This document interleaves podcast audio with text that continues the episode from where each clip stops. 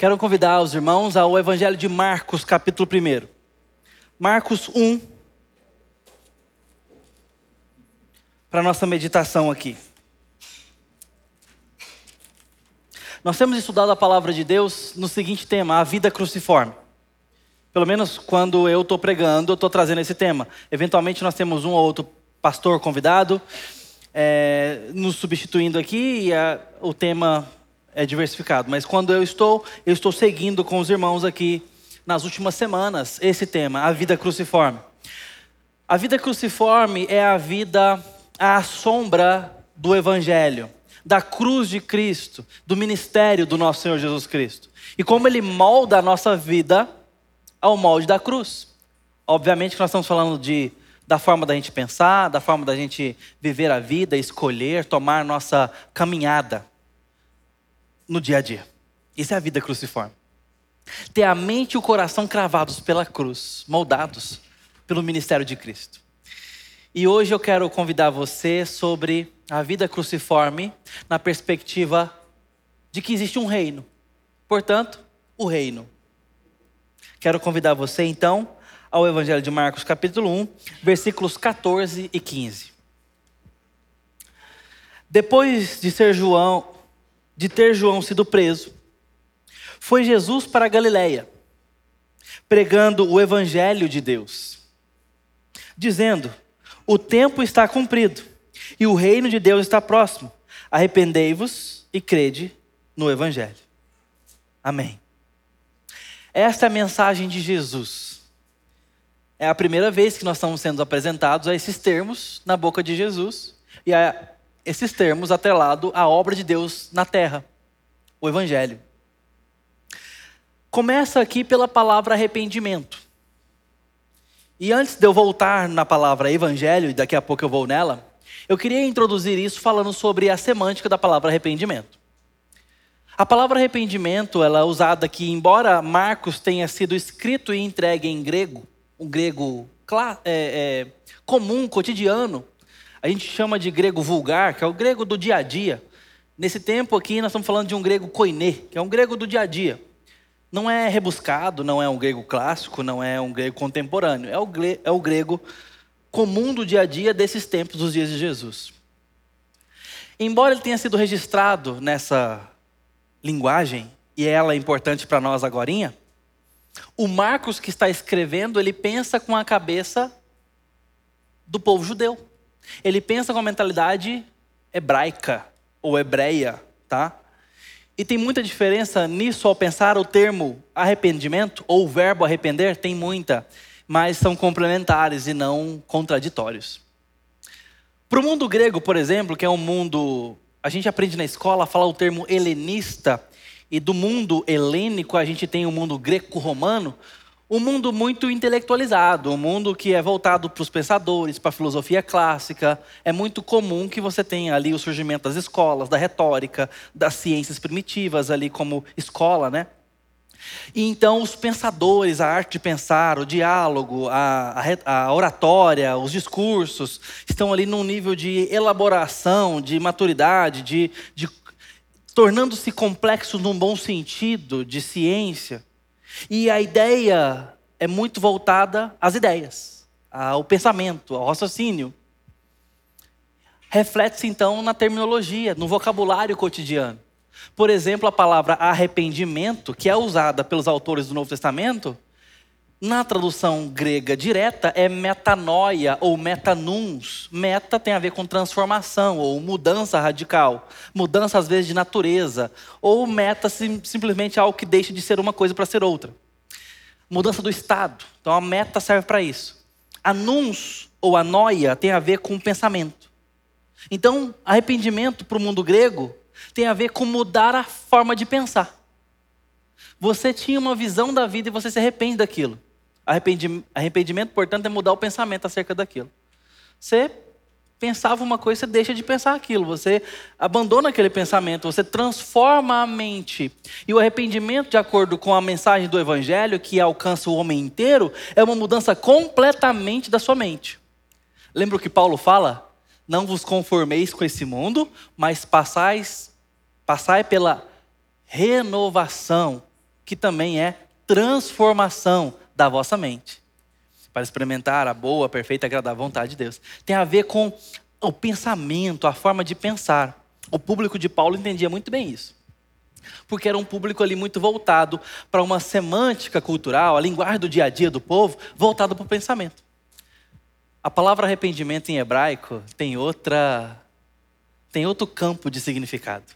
Porque o mundo hebreu, me entenda bem, pensa com as pernas. A palavra de Deus vai ser voltada, portanto, para explicar a vida e os processos da vida, não necessariamente com os pensamentos, com as ideias erradas ou certas, mas com as pernas ou os passos certos ou errados.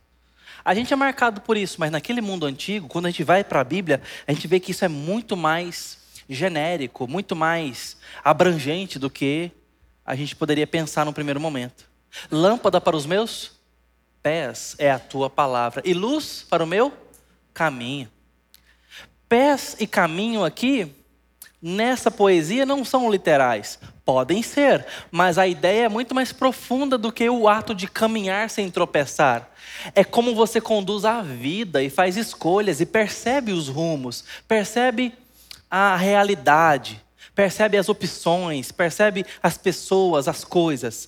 Diz que então a palavra é luz para as minhas escolhas, os meus pés, as minhas atitudes, os meus pés, os meus atos, as, as minhas opções, os meus pés. Agora, quando fala dos caminhos, lâmpada para os meus pés e luz para o meu caminho, está falando da realidade ao meu redor. Está falando que é luz para a minha vida. Então, o caminho é a vida que eu levo, é a vida que está diante de mim, os meus pés, as minhas atitudes. E assim a Bíblia vai seguindo pensando nos pés. Ao falar, por exemplo, o Salmo primeiro, bem-aventurado, o salmo que abre falando da possibilidade da bem-aventurança. É possível. Mas existe uma forma de viver a bem-aventurança. Aquele que não anda, se detém ou se assenta Aí aqui falando do perverso, do pecador, do escarnecedor. Esse mundo mal, sem Cristo ou sem Deus, esse mundo sem a sabedoria da palavra, que não ama a, a palavra, não tem apego por Deus e sua revelação, esse mundo de escárnio, esse mundo de pecado deliberado, e esse mundo é, do, do malfeitor, do, do, do perverso, é um caminho representado por esses três tipos de gente que eu posso andar nele. Mais uma vez, a poesia não está falando de um andar literal. Envolve o andar literal, mas está falando sobre eu tomar parte nas atitudes. Eu ando no caminho. Eu, eu vou junto. Eu compartilho de. É o andar. Me deter tem a ver com esse estacionamento, esse aconchego. Eu estou em casa quando estou com o perverso. Eu me. Eu tenho aqui um, uma similaridade. É o se deter. É você estar acomodado num caminho de perversão, sem Deus, sem sua luz, sem sua sabedoria. Não, não faça isso, não se detenha. E o assentar-se à roda dos escarnecedores, e o escarnecedor é aquele que não só não tem a sabedoria e, portanto, age perversamente, mas zomba dela, é aquele anticristo prático. E assentar-se à roda dele é com ele ter comunhão, é com ele se assentar e compartilhar do pão, por exemplo. É de fato, deliberadamente, ter comunhão com a, o escárnio ou com a perversidão do escarnecedor. Agora, veja, andar, se deter e se assentar são ações da vida tão valiosas com relação a como a gente vive a vida que a perna faz. A gente anda com as pernas, a gente para com as pernas e a gente se assenta elevando as pernas para trás. O quadril, o fêmur para trás. Tudo isso é feito por, pelas pernas. E a poesia está falando de algo não literal, mas algo abstrato aqui sobre como que nós vamos conduzir a vida. A Bíblia nos ensina, voltando mais ainda no tempo, a ensinar o filho no caminho, mas também ao andar pelo caminho, ao deitar, ao levantar. Esse caminho aqui um pouco mais literal, mas ainda assim está falando sobre a vida, o cotidiano. não é necessariamente que você vai fazer a lição bíblica andando com ele, mas enquanto se conduz à vida, no cotidiano. Veja, o mundo hebreu pensa com as pernas, e é muito valioso. Então, voltemos à nossa palavra arrepender-se no hebraico, porque essa era a mentalidade de Marcos. O verbo aqui é yeshuv, que significa virar os pés de caminho.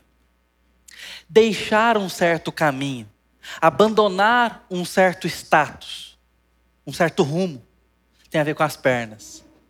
O arrependimento hebraico, e talvez aqui seja a palavra que esteja na mente do evangelista, é você ter que se, ser demovido, se afastar de algo, ao deixar alguma coisa por causa de uma grande novidade que não combina com essas coisas que nós precisamos nos arrepender.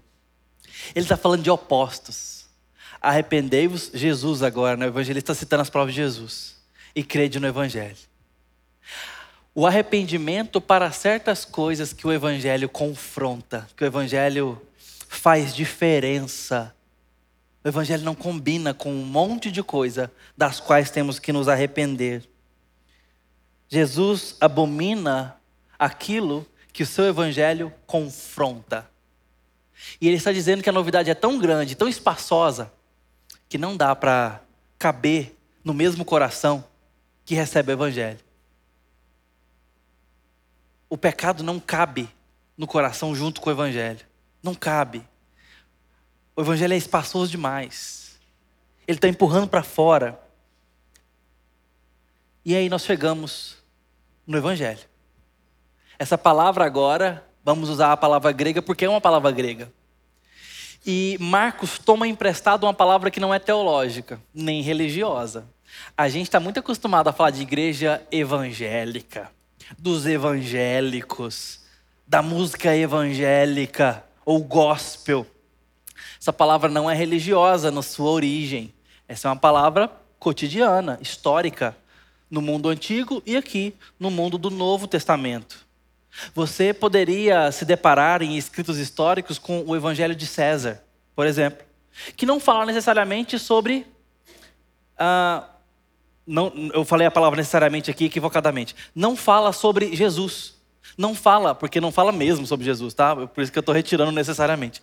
Não fala sobre religião, fala sobre notícias e sobre serem boas. Aí eu quero desmembrar a palavra aqui para os irmãos, só uma curiosidade rápida. O angelion, ou o, vem do ângelo, ou do, ange, é, é, do evangelizo, por exemplo, tem a ver com, até onde a gente tira a palavra anjo mesmo, que tem a ver com mensagem ou mensageiro é o núcleo da raiz grega que fala sobre isso, sobre o, comunicado, a mensagem, o mensageiro.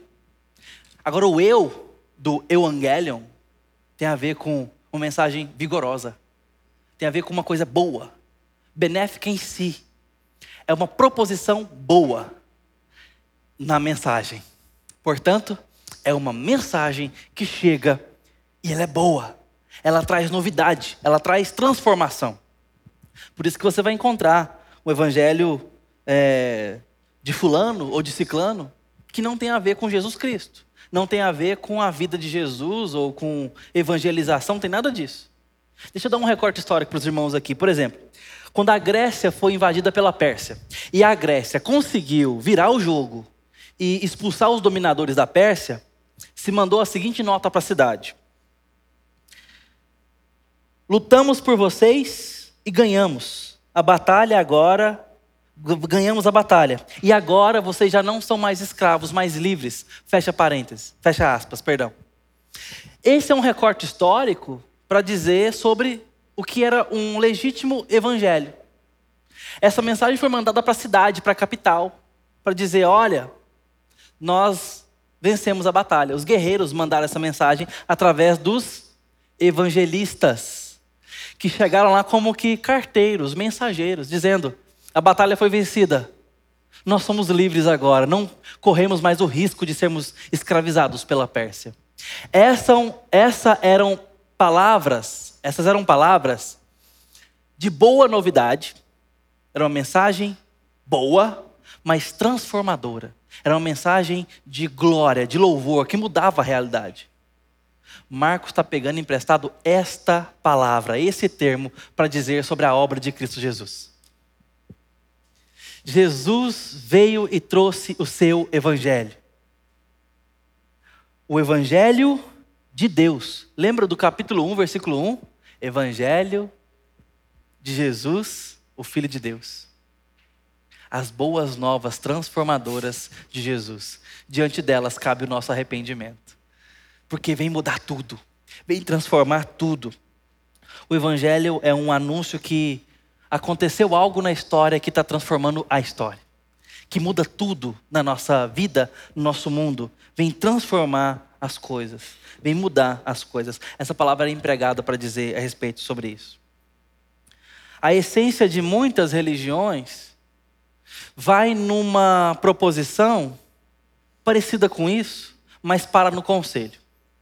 Muitas religiões trazem a ideia de uma novidade, trazem a ideia de uma boa notícia, que existe um paraíso, que existe uma possibilidade de vida, ou de vida eterna, ou de nova vida. Mas a grande maioria, e isso é tão pesquisável, isso é tão verificável, vai falar de conselhos, de sabedoria que, se acessada e praticada, eu conquisto tal vida, tal virtude, tal novidade ou boa nova. O cristianismo tem uma pretensão maior do que essa. Ele se coloca como sendo o próprio a, o próprio evangelho. A própria boa notícia per si. Na pessoa de Cristo.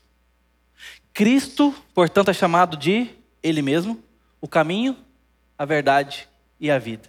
Ele é o próprio evangelho.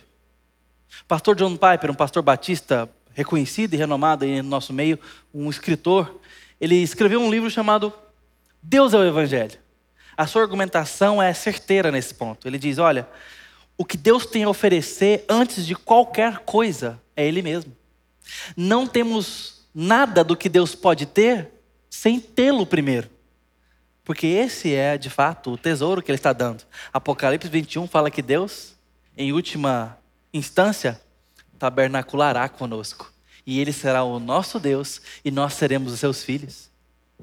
Ele é o Evangelho, ele é a boa notícia e o cristianismo fala sobre isso. O Evangelho diz: Isto é o que foi feito na história. Foi assim que Jesus viveu e morreu para que você tivesse acesso a Deus. Embora religiões falem sobre os passos que podemos dar para alcançar a virtude, ou através da virtude alcançar a eternidade, ou a divindade, o evangelho cristão está dizendo: algo foi feito, virtude foi prestada, inclusive alguém morreu. Agora você recebe o lucro. Quanto à nossa salvação, não há o que fazer, não há o que acrescentar. Não salvos não caminham para Deus. Mas, porque Deus caminhou entre os homens e por eles morreu, nós podemos caminhar com Deus. Entendem a diferença? É isso que ele está dizendo aqui. Algo foi feito. Jesus viveu e morreu. Agora nós temos acesso com Deus. Acessamos pela fé, pela experiência do novo nascimento, mas não pelo nosso mérito ou obras, não pela nossa própria virtude. Aliás, ela é só possível pelo que ele fez. Essa é a mensagem boa e transformadora do Evangelho de Jesus Cristo. Algo foi feito e Jesus estava anunciando isso. Essa é a jubilosa mensagem, as boas novas. É isso que o Evangelho traz. O Evangelho está no fato de que eu e você temos acesso a Deus não com base no que eu e você podemos fazer ou tenhamos feito nem o que fizemos nos impede de ver a Deus, ou é capaz de nos deter de Deus para sempre. Porque o que Jesus fez é capaz de nos levar para Deus. O que Jesus fez nos leva para Deus. A despeito do que não fizemos e do que fizemos. Apesar, essa é a grande novidade do cristianismo. E nesse sentido, ele não faz par com as religiões mundo afora. Não é essa a mensagem por aí. É porque ele fez. Então falamos do arrependimento e falamos do evangelho. São essas as palavras que Jesus traz no começo do seu ministério. Para que ele está falando essas coisas? Para falar do reino que está sendo edificado. Por meio do arrependimento, da transformação do nosso coração, nós estamos recebendo a boa notícia de Deus, de que as coisas estão sendo feitas novas, de que o construtor está reconstruindo a realidade, de que um novo tempo virá e teremos um rei que governa o nosso coração desgovernado. Esta é a mensagem mais amadurecida ou avançada dentro do Evangelho. Mais do que perdão, mais do que salvação, como se não bastasse, né, irmãos? Mas o Evangelho vai além. A doutrina de Cristo vai além e fala de um reino com seu povo. Fala de súditos, fala de aperfeiçoamento, fala de edificação, fala de uma nova realidade em construção. E nós estamos participando dela porque o reino de Deus já começou só não está completo. E é então quando Jesus disse: O reino de Deus está próximo. Arrependei-vos e crede no Evangelho. Quando nós vimos a palavra de Deus começar a sua revelação, Gênesis 1 e 2, a palavra ali nos fala de um universo criado, um reino, portanto, com o seu rei. E esse reino era onde o rei dava sua sabedoria ao seu súdito, dava sabedoria à sua criatura e ele era governado pela sabedoria desse rei. Ele submetia esse rei e o homem estava ali feliz, pleno, responsabilizado, trabalhando, lavrando o solo e dele comendo. Adão, portanto, junto com a sua esposa, tinha identidade e responsabilidade em harmonia. Muita da nossa ansiedade hoje é porque essas coisas não estão em harmonia. Nós não sabemos quem somos e estamos nos inventando, e não sabemos o que temos que fazer da vida e estamos aí catando opções. Já parou para pensar quantos cursos online você já comprou? Ou pretende? Ou há um tempo atrás, as possibilidades das, das, dos cursos de faculdade?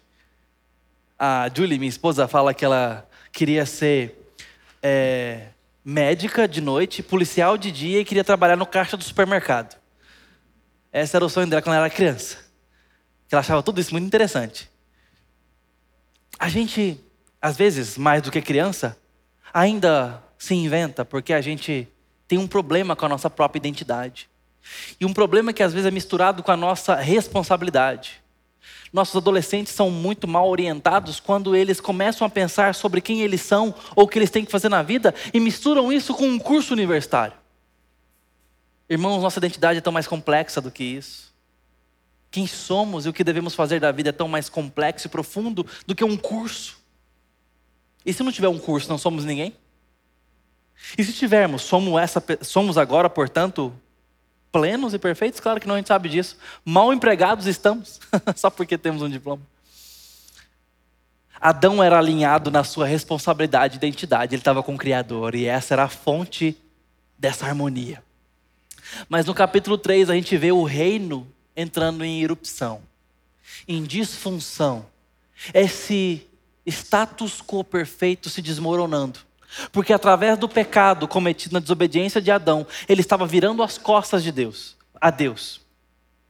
E fazendo o que Deus costuma fazer: se olhar como o centro de todas as coisas, se ver como Deus e tomar a si próprio por referência máxima. Mas ele não é Deus e nem pode fazer as coisas como Deus. E aqui nós entramos numa esfera que o autor Tim Keller chama de autoabsorção. E eu quero citar as palavras dele. Optamos por seguir o caminho da centralidade em nós mesmos. Um parênteses, ele está falando sobre idolatria do coração, os ídolos do coração, mas isso cabe muito aqui à nossa conversa. Fecha o parênteses, deixa eu voltar às palavras dele. E isso destrói relacionamentos, essa vida autocentrada. Não há nada que nos torne mais miseráveis ou menos interessantes do que a autoabsorção. O fato, ou seja, o fato de só pensar em como eu estou me sentindo, como estou me saindo, como as pessoas estão me tratando, se estou alcançando sucesso ou fracasso, se estou sendo tratado com justiça. A autoabsorção nos deixa estáticos. Não há nada que cause maior desintegração. Quando decidimos ser o nosso próprio centro, o nosso próprio rei, tudo mais se desintegra, seja psicologicamente, socialmente, espiritualmente ou fisicamente. Fecha aspas. E por desintegração que é causada por essa autocentralidade, por nos termos como o centro de todas as coisas, ele está falando sobre a ruptura da integridade. E não só da integridade como virtude, como valor moral, mas da integridade enquanto ser, de entender quem somos, de estarmos em paz, em harmonia, de termos o mínimo de coesão. A vida autocentrada parece que aponta para isso, mas é exatamente o oposto. Ela quebra as coisas como devem ser. E como devem ser? O fim principal do homem é glorificar a Deus e ter nele o seu prazer para sempre. Quando abandonamos Deus enquanto o que Ele é, Ele deixa de existir por nosso coração, porque Ele não é outra coisa. Ele só é o que é. Ele é rei governante. Quando eu passo a reinar ou governar no lugar dele, seja na minha vida ou na vida de outro, eu anulo Deus na minha história. E eu não posso alcançar quem eu nasci para ser sem o Criador me dizendo quem sou. Aí tudo bagunça, meus irmãos. Aí tudo entra em desordem. Há alguns domingos atrás, quando eu falei a última palavra nessa série, eu falei da vida cruciforme como uma dança. Que nós somos chamados a, a bailar, uma metáfora para viver, para se harmonizar com a Trindade executando o seu plano maior na vida, executando o seu grande plano no mundo e através da história. Ao nos juntarmos a Deus de forma na filiação, portanto, temendo e honrando Ele, mas também na missão, nos juntando à missão de Deus, e menos o que Deus pode fazer por mim nos meus planos, eu entro na dança com Ele, eu estou no ritmo dele, eu estou escutando a voz e a música que, que sai da providência de Deus. E isso, meus irmãos, eu tenho certeza que é um anseio de todo ser humano. O que? Ter comunhão com Deus? Não. Mas de ter esse buraco preenchido. De ter esse senso de quem sou e por que estou aqui preenchido. Mas isso só pode ser preenchido quando sintonizamos o rádio com a música que molda o universo, com a música que está providenciando vida e salvação, sentido para a história. E a gente sabe que essa música só tem sintonia na cruz de Cristo, no seu evangelho. Um evangelho tão espaçoso que bota fora tudo que não combina com ele.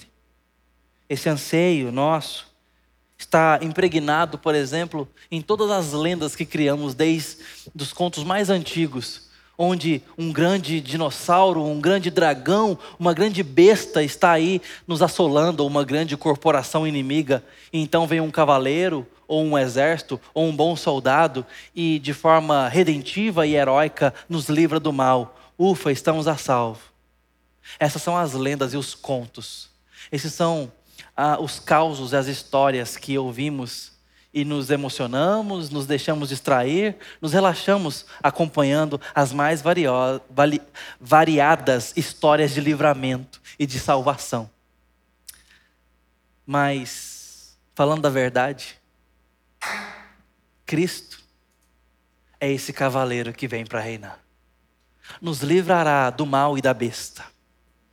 Colocará fim à guerra, à morte e a dor. A boa nova do reino é que tem um rei. E ele voltará para reinar, completando o seu reino. Esta é a vida que esperamos. Essa é a nossa esperança. Paulo falou sobre isso. Se não cremos na ressurreição, a nossa fé é vã, é incompleta. Ela não se consuma. Nós cremos para além dessa vida, para a nova vida, para a eternidade. E essa eternidade não é vazia, não são nuvens. É um reino histórico, global, Ele é muito mais humano do que às vezes nos acostumamos a pensar. É muito mais terráqueo, é muito mais terrestre. Às vezes tem muito céu na nossa escatologia e muito pouca terra. Deixa eu colocar mais um caminhãozinho de terra na sua escatologia, de breve aqui. Viu novo céu, viu nova, nova terra. E a nova Jerusalém descia, consumando agora e fazendo elo com a escatologia de Isaías, por exemplo, onde o leão pastaria com a ovelha e não se fariam dano. Deixa eu trazer você também a memória de Romanos 8, onde a ardente expectativa da criação que geme aguarda a revelação dos filhos de Deus. Capítulo esse que Paulo já estava falando sobre a nova criação. Eu pego emprestado a segunda carta aos Coríntios, perdão pela velocidade, é só porque eu quero passar rápido por isso. Paulo falando a 2 Coríntios, ele diz o seguinte: Eis que todas as coisas fizeram novas. E a maior transformação é o do novo homem. A nova terra nem é tão espetacular assim, do ponto de vista da impossibilidade, quanto eu e você sermos novos. E isso já começou a acontecer. Se você já foi perdoado, alcançado pelo Evangelho, se você já nasceu de novo, o que era mais impossível nesse universo aconteceu. Mas não parou por aí a transformação que completa a nossa fé. A nossa fé é completa quando nós estamos falando do novo eu, que será um dia glorificado com a ressurreição. Ainda estamos incompletos. Essa obra será concluída. E nós seremos glorificados. Lembra do Cristo que eu mencionei na nossa ceia, que não foi reconhecido? Eu já falei para os irmãos que o pastor Eber Campos fala sobre isso. Ele fala que esse Cristo aí que né, foi glorificado e não foi reconhecido, talvez seja a nossa maior esperança que quando nós formos glorificados, acabará não apenas a dor, o sofrimento, mas a nossa feiura vai acabar. É uma esperança. Amém? Amém. Creia nisso. Essa é uma ideia de glorificação que vai além do espiritual. Ela também é física. Ele ressuscitará os corpos daqueles que morreram e aqueles que estão em vida serão ressuscitados. Jesus é o primeiro, mas não é o único e nem foi o último e ele trará um reino novo. A nossa fé chega até esse reino. A nossa fé chega até esse novo momento, essa nova realidade. Ela não para com a transformação do coração, nem mesmo com a nossa glorificação. Ela chega até o novo habitat, transformado, renovado. O livro final da trilogia que nasceu para ser uma história só, O Senhor dos Anéis, tem uma mensagem sobre a expectativa do novo rei, que eu quero pegar emprestado aqui para pensar sobre Jesus. Ali, naquela história fictícia, muito bonita por sinal, de boa mensagem, o último conto chamado O Retorno do Rei, justamente, falava sobre essa expectativa do antigo rei, da expectativa do retorno de um reino, não apenas do rei mas que o rei simbolizaria e, e demarcaria um novo tempo. Então, com a derrota do mal, com a, com a derrota das trevas e seus exércitos, o rei volta ao poder que lhe é de direito. E ele governa pacificamente sobre o povo. E aí eu quero citar então as palavras do texto que diz: As mãos do rei são mãos que trazem cura, e assim será conhecido o rei legítimo. Fecha aspas. Essa é uma paráfrase muito bonita e significativa para pensarmos sobre o reino que virá. Assim reconheceremos os traços desse rei e desse reino, pela cura que ele está trazendo. Cura em nós, mas cura também no mundo. O mundo fraturado, o mundo quebrado, será um dia completamente feito novo. Sua volta, a volta de Cristo, introduzirá o fim do medo, a morte da morte, o fim da guerra, do lamento, do choro, e enxugará de nós as lágrimas. Tirará da nossa voz o gemido. ele botará termo ao sofrimento. Esse é o reino que esperamos. É isso que Cristo está produzindo. E nós temos bons motivos para imaginar que o que ele está fazendo é a reconfiguração desse planeta, a reconfiguração dessa terra para sempre. E aí, talvez nós vamos poder dizer, deixa eu citar mais uma obra de ficção para encerrar. O unicórnio, no sétimo livro das Crônicas de Nárnia, quando, numa parábola da realidade bíblica, o novo mundo chega e é restaurado. O unicórnio disse assim: Finalmente cheguei em casa. Este é meu verdadeiro país. Esta é a terra que venho procurando por toda a minha vida. Talvez seja essa a sensação que um dia vamos ter. Estou em casa. Cheguei em casa. Quando? Quando o seu lar voltar. Quem é o seu lar? O seu rei. O nosso rei é a nossa casa. Porque se ele não tiver nesse novo mundo, esse novo mundo não vale de nada. Mas ele prometeu vir, e Apocalipse 21 termina dizendo assim: toda essa revelação: vi novo céu e nova terra. Pois o primeiro céu e a primeira terra passaram e o mar já não existe. Vi também a cidade santa, a nova Jerusalém, que descia do céu, da parte de Deus, ataviada como noiva adornada para o seu esposo. Então ouvi grande voz, vinda do trono, dizendo: Eis o tabernáculo de Deus com os homens. Deus habitará com eles. Eles serão povos de Deus, e Deus mesmo estará com eles. E diz mais: e lhes enxugará dos olhos toda lágrima, e a morte já não existirá. Já não haverá luto, nem pranto, nem dor, porque as primeiras coisas passaram. E aquele que está assentado no trono disse: Eis que faço novas todas as coisas. E acrescentou: Escreve, porque essas palavras são fiéis e verdadeiras. Em outras palavras, é para acreditar, é para fazer uso no coração. Disse-me ainda: tudo está feito. Eu sou o Alfa e o Ômega, o princípio e o fim. Eu, a quem tem sede, darei de graça da fonte da água da vida. O vencedor herdará todas essas coisas. E eu lhe serei Deus, e ele me será filho.